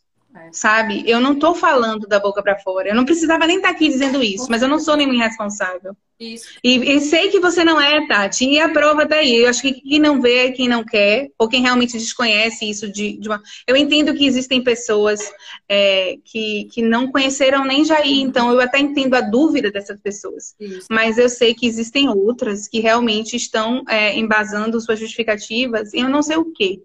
Porque nós sabemos da relação direta de Jair. Gente, eu conversei com Jair até dezembro do ano passado. Jair disse que não tem relação nenhuma com a fundação. E, eu, e, e, e, assim, eu me encontrei com ele na casa dele com meu marido, porque a gente estava tendo algumas questões e ele era a pessoa da qual me orientava. Sim. E, e gente, e Vivi, já você me disse que estou indo para a fundação. chegou a falar com ele em julho desse ano, depois que tudo isso tinha começado, né? Assim, falando inclusive de, é. das relações. Então, assim. É, é... Exato. Eu queria entender o que estava acontecendo, porque realmente eu fui procurada por algumas vítimas. E, inclusive, é, foi um burburinho, porque muitas pessoas, algumas conversaram comigo e ficaram, ai, será que é verdade? Algumas, inclusive, desqualificando você, porque é muito mais fácil Não. a gente dizer que Tati é promíscua do que admitir que. Porque, assim, eu entendo essas pessoas. Tati, a gente perde o chão. A minha vida, por mais de 15 anos, foi orientada por uma pessoa farsante, por um mentiroso, por um abusador. E eu não tenho problema em dizer isso, porque eu posso provar isso. Eu sou uma das abusadas, tá? Eu não vou entrar em detalhes aqui, mas inclusive eu fui abusada de todas as formas. Foi uma configuração diferente da sua, né? Mas hoje eu fico pensando nas, nas outras vítimas, nos outros relatos que eu também.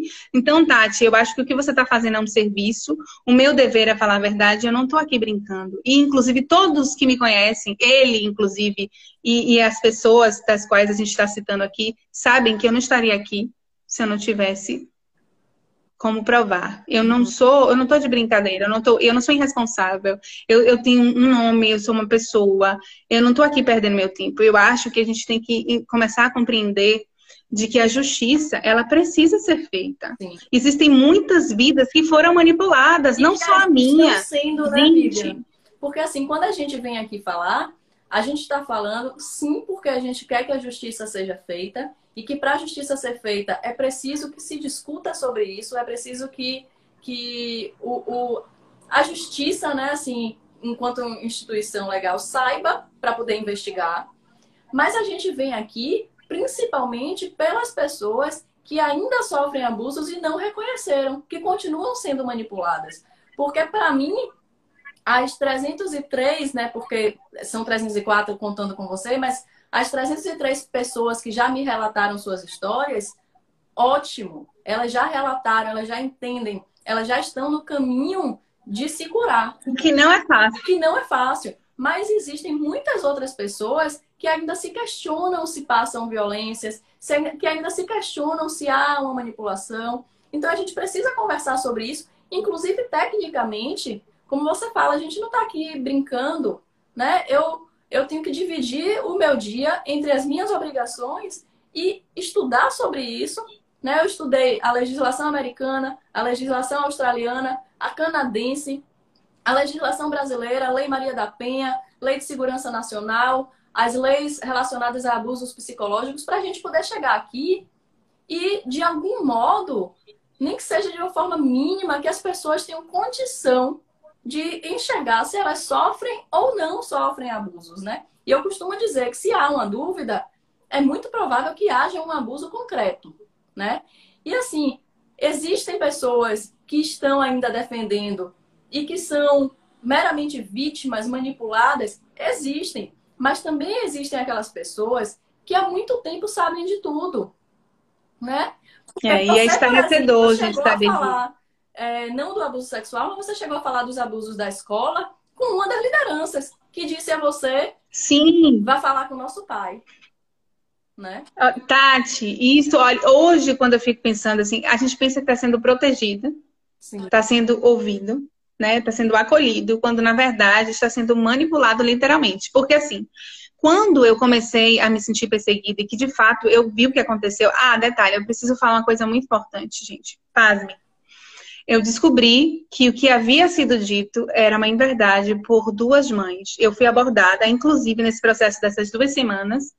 E aí realmente foi o que, o que faltava, porque elas não tinham mais como me sustentar na escola, já que eu vi qual era a verdade e, e deflagrei isso para elas. O que é que aconteceu? Indo embora um outro dia, depois dessas duas semanas de chorar muito, de querer entender o que estava acontecendo, de dizer, meu Deus, eu, eu, eu tenho alguma coisa errada. Tipo, o que é que eu fiz? Por que, que esses pais, eles eh, não gostaram do meu trabalho? É muito ruim, Tati. Tati, depois que eu saí da escola, eu ainda acreditei que eu tinha problemas nesse sentido, assim, que, que, que eu não era uma profissional competente, sabe? Eu questionei isso, isso, isso acho que é uma das maiores dores que eu tenho, que graças a Deus hoje eu resgatei. Eu, assim, depois que saí de lá, eu passei dois anos muito difíceis, mas eu hoje penso diferente. E o que, que aconteceu? Eu encontrei duas mães na porta, indo embora, da escola, quando eu estava indo para minha casa, na hora em que os pais chegam, e uma mãe me segurou pelo braço e falou: Oi, Vivian, quero falar com você, preocupada comigo. E aí, o que, é que você tem? O que é está acontecendo? E aí, é, ela falou assim: Você está doente? Aí eu disse: Não, gente, eu não estou doente. Não é nada disso.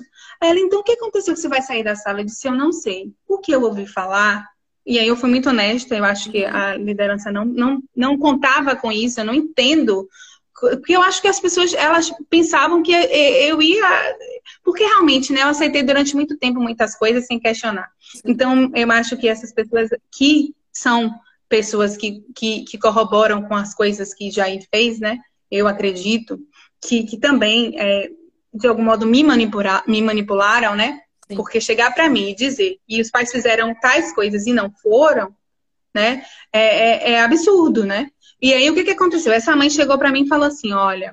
É... Aí eu falei: não, o que me disseram é que os pais estavam insatisfeitos no WhatsApp e que para me proteger, foi isso que eu ouvi, para me proteger, é, eu estaria sendo retirada da sala. Ela falou assim, mas no quarta unidade, como assim? Eu estou no grupo do WhatsApp.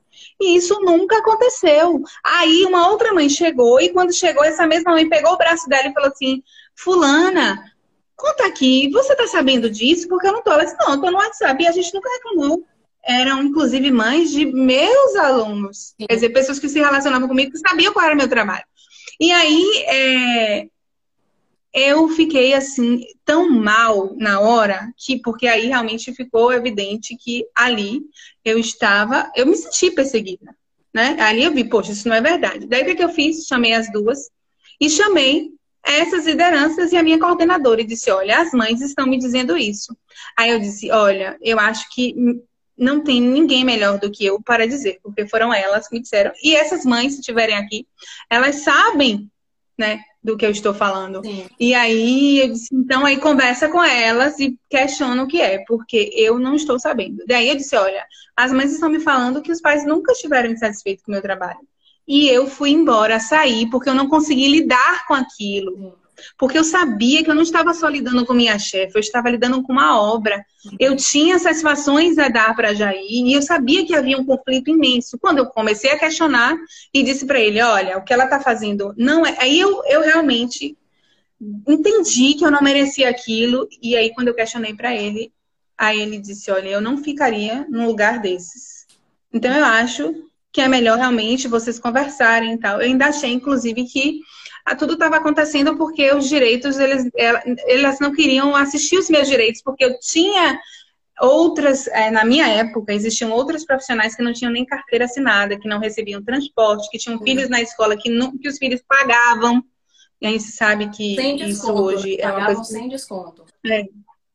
Isso. Então, tipo assim, É, o que acontece? Ficou deflagrado que é, estavam agindo de má fé comigo mesmo e de que, além de ter sido explorada durante esses anos todos, ter vivido desvio de função, trabalhado e não ter recebido hora extra, eu vi que realmente. E aí eu entrei num conflito imenso, porque como assim questionar Jair que me levou para lá? Como assim questionar a obra? Como assim eu tô sendo. Eu quase me senti uma herege. Sim.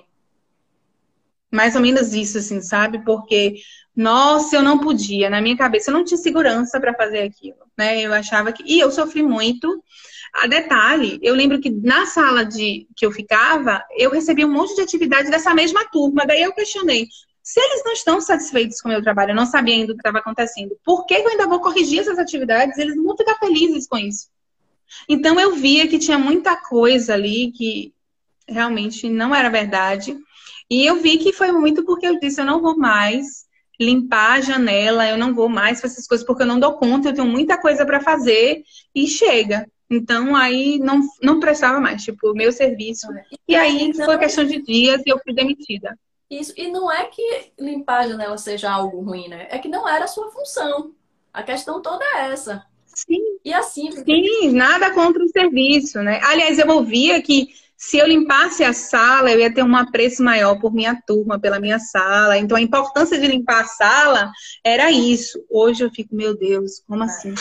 E Sabe? Assim, não era. Você falou... Uma faxineira para a escola inteira. Uma como assim? Grande, e todas as professoras faziam isso. É.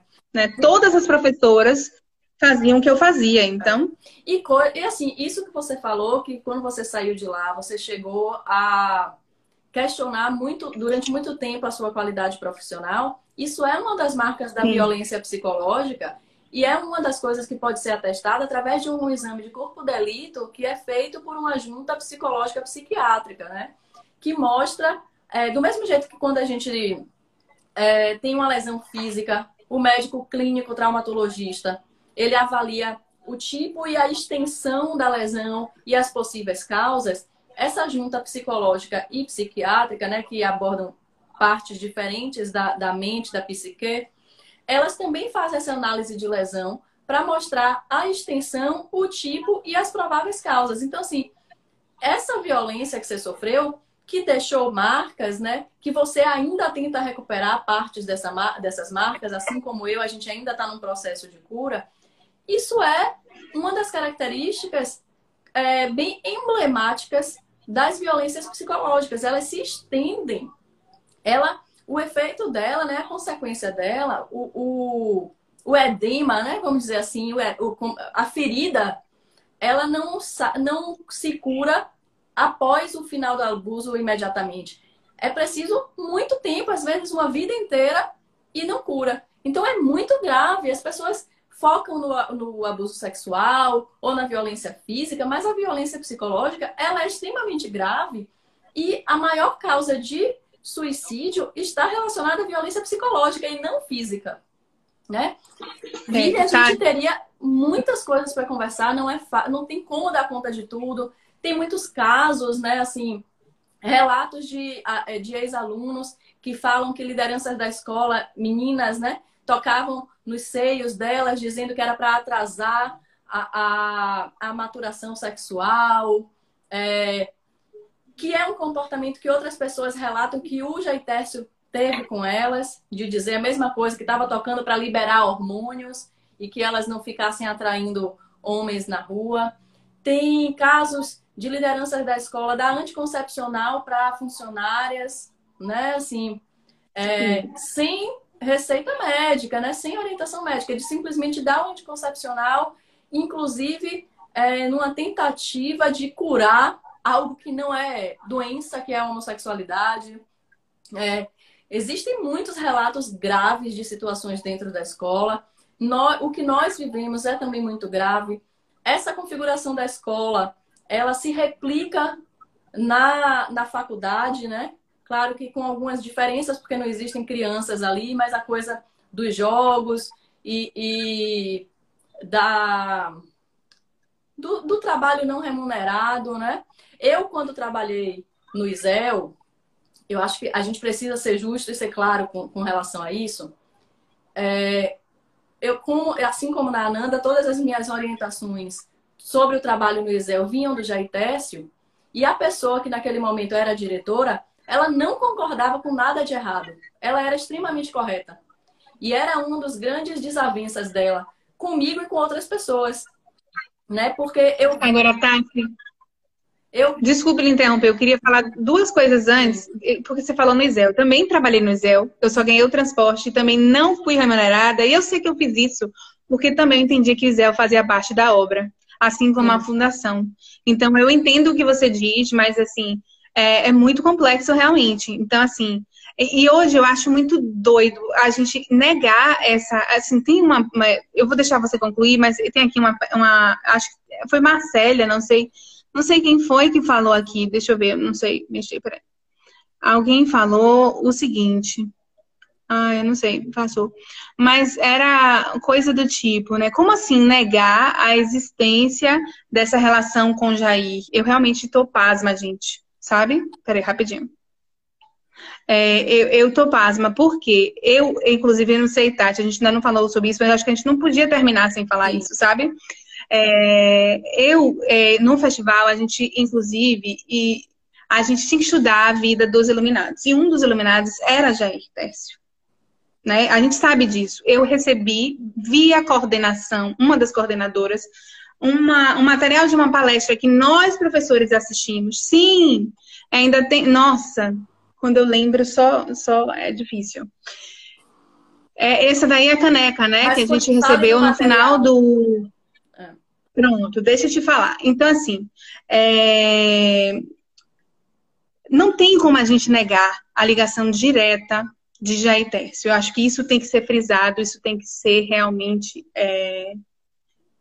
colocado aqui, exposto, porque é um absurdo a escola e a fundação está negando isso, quando na verdade todos, muitos de nós sabemos e temos inclusive essas informações registradas, né?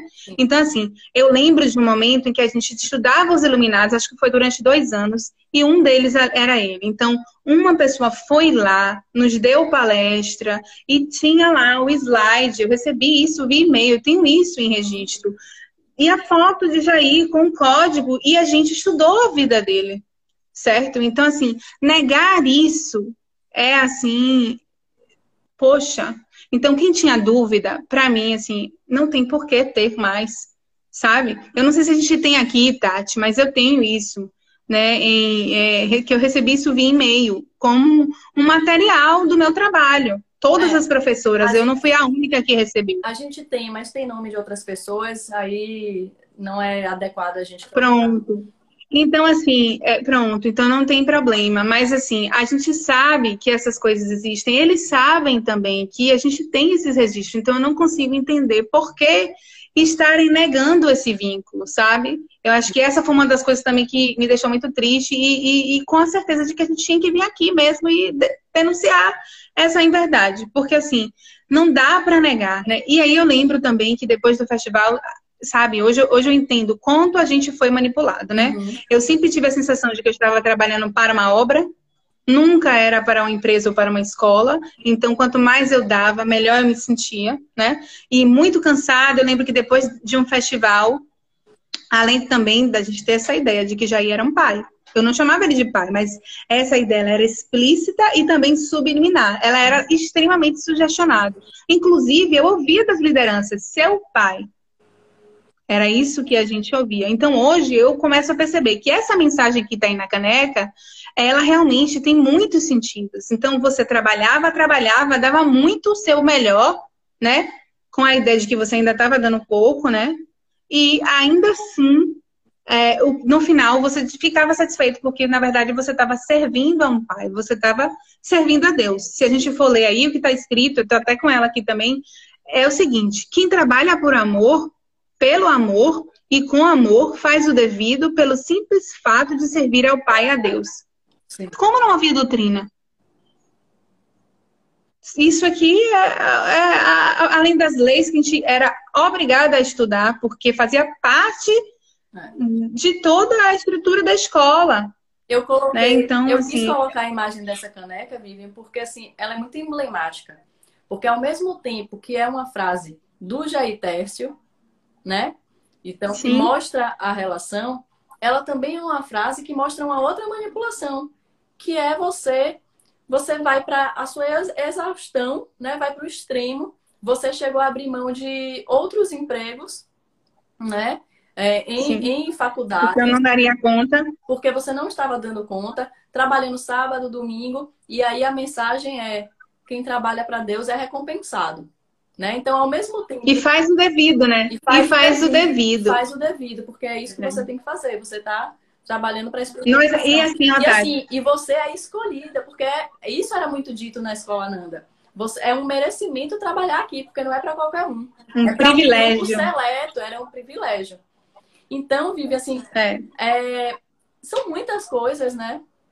São muitas coisas, mas o principal que a gente quer deixar aqui é que esse, os mesmos abusos que a gente relata do Jair Técio, eles eram reproduzidos na escola seja intencionalmente ou não intencionalmente, seja por uma orientação dele, uma pessoa que confiava. Havia uma cultura, isso era. Mas era uma cultura, exatamente. Há uma cultura, né? E essa cultura é estrutural das instituições, porque as instituições foram pensadas por ele. Ele sempre dizia isso e as próprias pessoas, né? A, a, a, as lideranças dessas instituições, elas costumavam dizer: eu estou aqui à frente, né, exercendo esse papel, mas isso aqui é dele.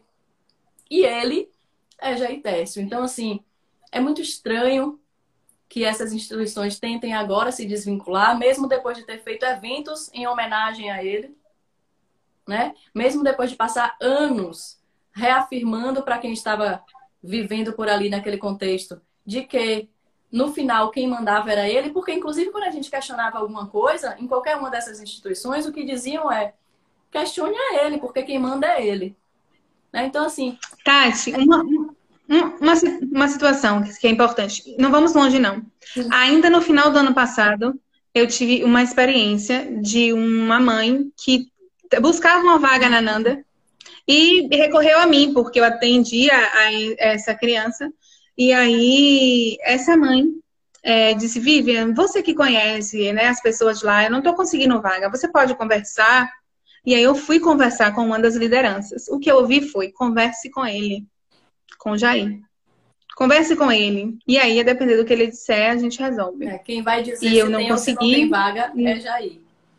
Então, isso não foi, isso foi dezembro do ano passado. É 2019. 2020, né?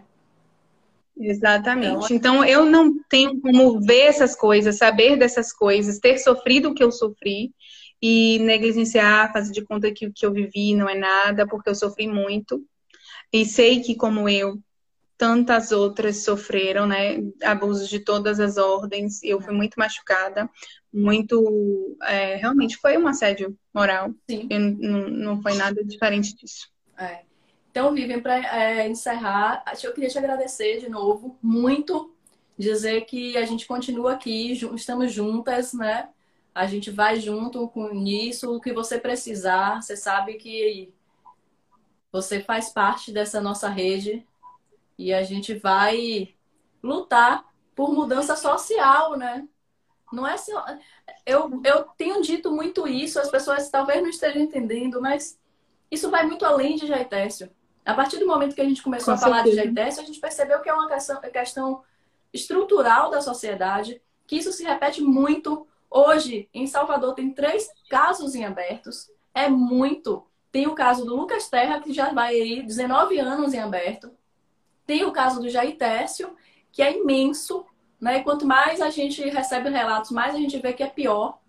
Né? As coisas são muito grandes, muita gente envolvida, muita manipulação. E cabe à justiça, né? cabe ao Ministério Público, à Polícia Civil, investigar e separar quem é cúmplice de quem é vítima. Né? Porque mesmo as instituições, pode se descobrir que essas instituições foram vítimas, foram utilizadas por pessoas que estavam ali dentro e pelo Jair Tércio, né?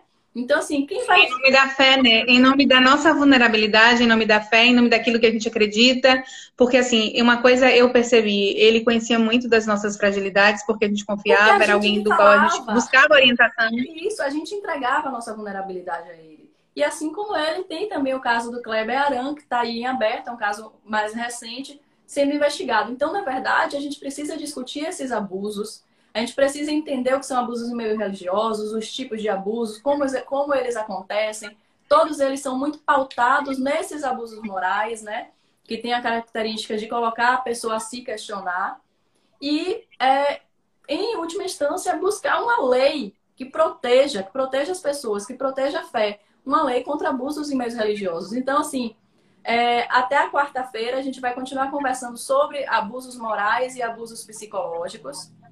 E na quarta-feira eu vou conversar com a Natasha Simeonato, que ela trabalha com branding, né? Que é essa criação de uma identidade visual. E que a gente conversando, a gente percebeu que o gaslighting, né? Que essa, esses abusos morais e psicológicos, eles são uma reprodução da, dessa é, estratégia de marketing de criar uma, uma identidade para uma empresa. Mas, na verdade, você cria uma identidade negativa para uma pessoa. Por que, porque é muito próximo do marketing? Porque você está criando a identidade de uma pessoa, mas com a intenção de é, veiculação social, para que a sociedade enxergue isso.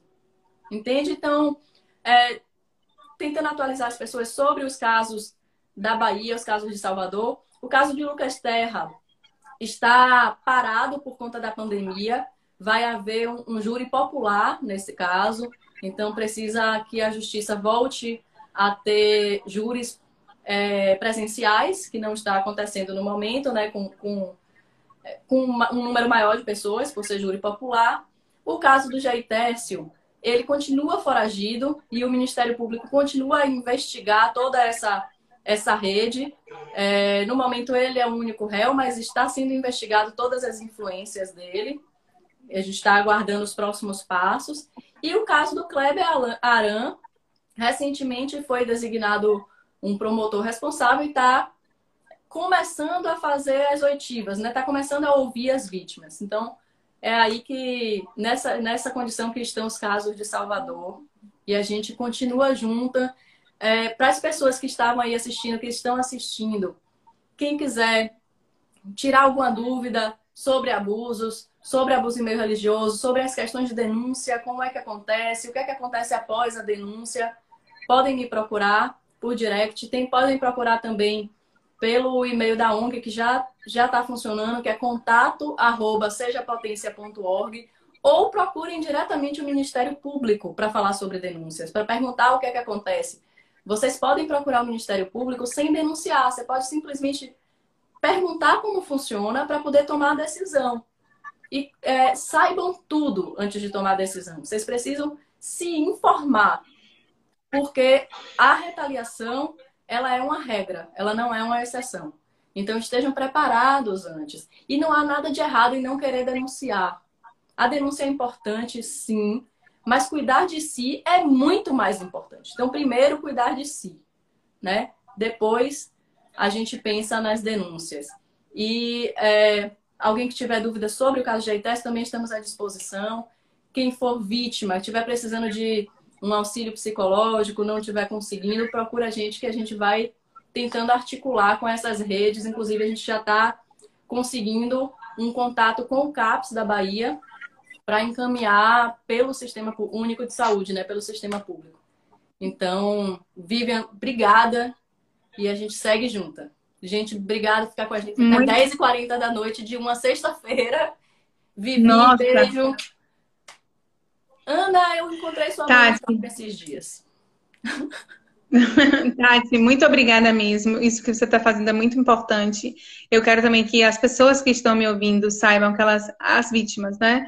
Elas não são as únicas, não tenham medo, façam o que o seu coração pedir, isso. mas não se sintam mal por isso, porque nós não somos o que a, os abusados fizeram conosco, nós não somos, nós somos vítimas, mas nós não vamos nos definir por conta da experiência que a gente viveu. Pelo contrário, hoje Exatamente. eu me sinto muito mais forte e sabendo que eu não vou me resumir a isso e que a gente tem uma responsabilidade muito grande. Tati, muito obrigada, tá? Muito obrigada mesmo. Obrigada a todas as meninas que me ampararam, me acolheram e têm feito isso. Realmente, é, nós não vamos mais nos calar, não vamos. né? É isso aí. Ninguém nos cala mais. Estamos juntas.